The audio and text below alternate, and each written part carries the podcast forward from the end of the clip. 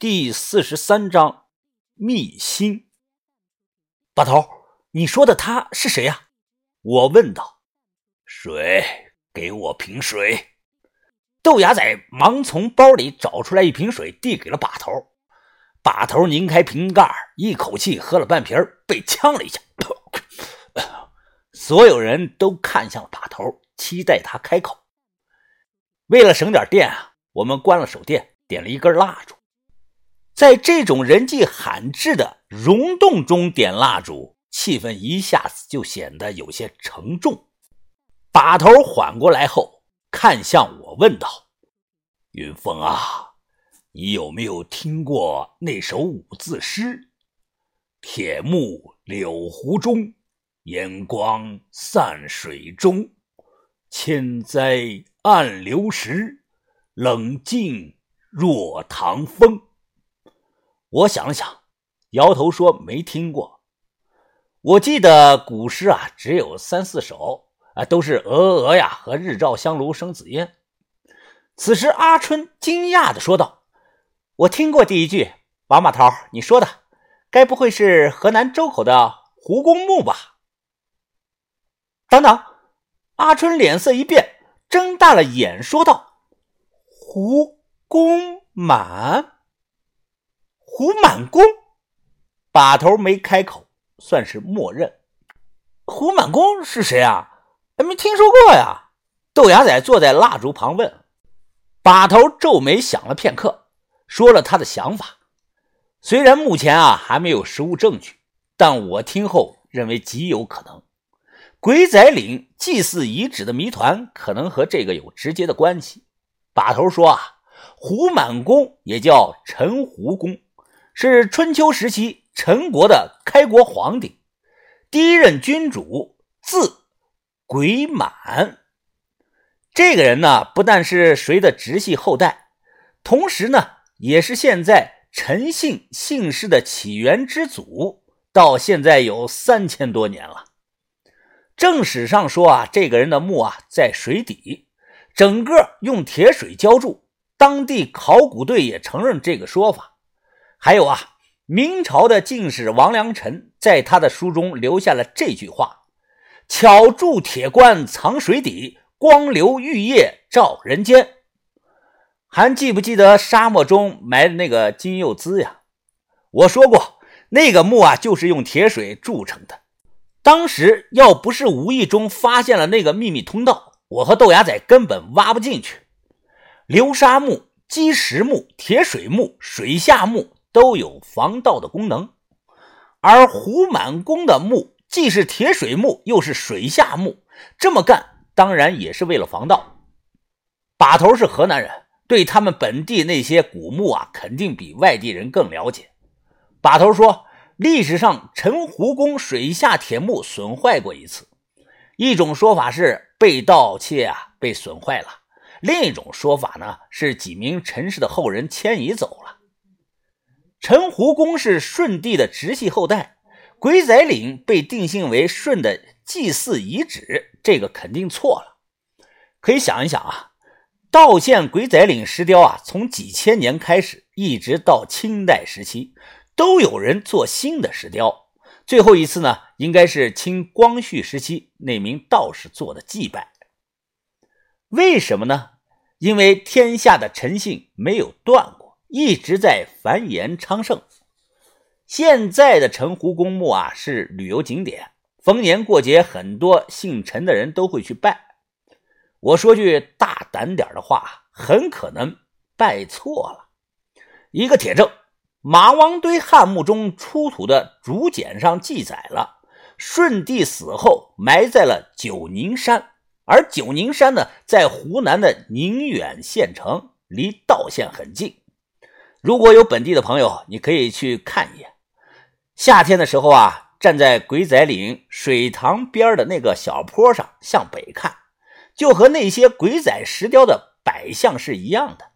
正正好就能看到九宁山的最高点，这肯定不是巧合。这是因为啊，如果胡满公墓啊当年从水下千里迢迢的迁移到这里，作为舜帝的后代埋在这里，能看着祖宗守在祖宗的身边。把头一直的犹豫啊，是因为他有件事不理解。不过后来我想通了，那就是历史上有两个陈国，一个是春秋时期的陈国，另一个是五代时期的陈国。胡满公伪满是春秋陈国的君主，他的陈姓后代啊，当时没听说过有迁移到湖南这里的，基本上都在北方，而且。道县在古代的时候啊，也不属于陈国的领土。田广洞村啊，大部分都姓唐，但有少部分人姓陈，一共啊，也就是二三十个人。想了解的，我建议各位去网上找找那个视频看一看，就是早年间啊，地理中国拍《鬼仔岭之谜》的时候啊，无意中采访了田广洞村陈姓的人家。哎，人家呢从家里呢拿出来了一部族谱，族谱的第一个名啊就是舜。当时就有专家说啊，你这个族谱啊是假的，不真，逼逼叨叨了一顿啊，然后分析说怎么怎么不可能。那十几个姓陈的村民文化程度又不高，对自己祖先什么时候跑到这里来的也不知道。听说自己的族谱不真后啊，非常的难过。由于时间的跨度太久。有些事儿呢不可能查清，但我敢肯定啊，他们当时拿出来的那本族谱一定是真的。至于这伙人为什么留在了田广洞村，我推测啊和他们职业有关。我在田广洞村啊住过，才知道这伙陈姓人士祖上前好几辈儿啊都是干石匠的，他们家里啊还传下来一些很老的凿子、锤子一类的。所以我猜测啊，这伙人的祖辈啊，就是当初鬼仔岭石雕匠人们中的一部分。可能在很久以前啊，他们的人很多，后来呢，大部分都死在了溶洞下的采石区。我们见到的石头厕所那些白骨，应该就是他们。少部分石匠逃出来以后啊，因为害怕，所以将这个秘密烂在了心里，没人敢说。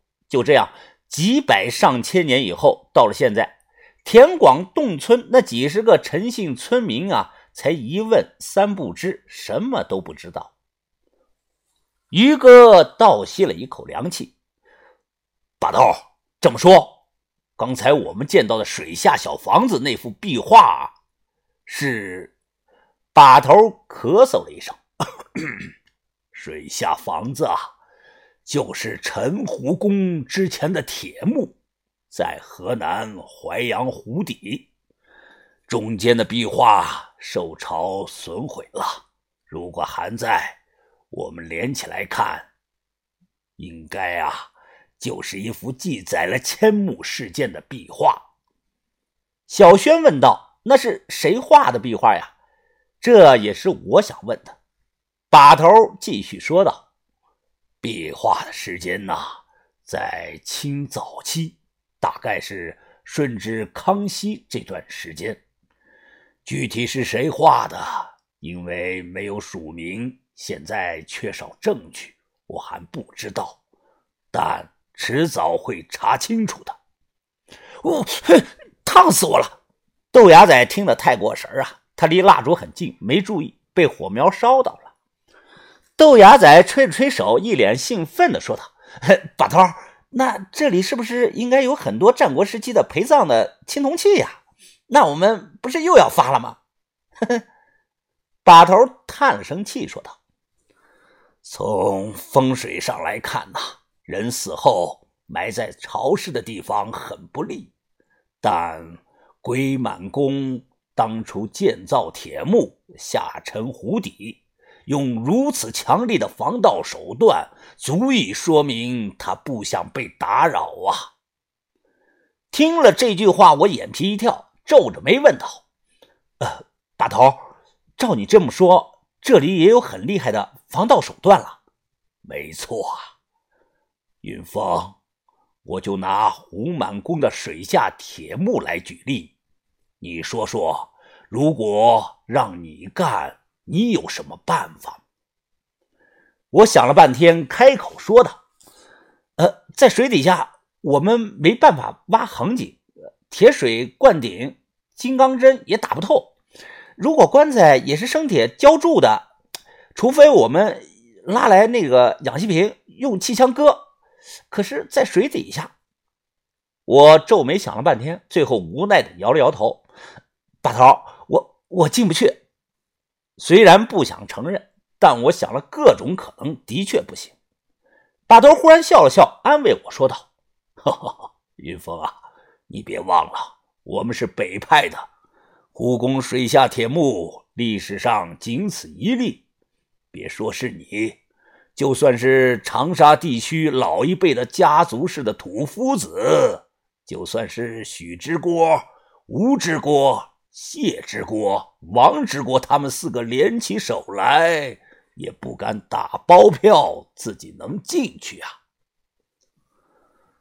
把头说的这四个都是南派的高手啊。在南派中，地位相当于北派的九清水、姚文忠、田三九这种级别的高手。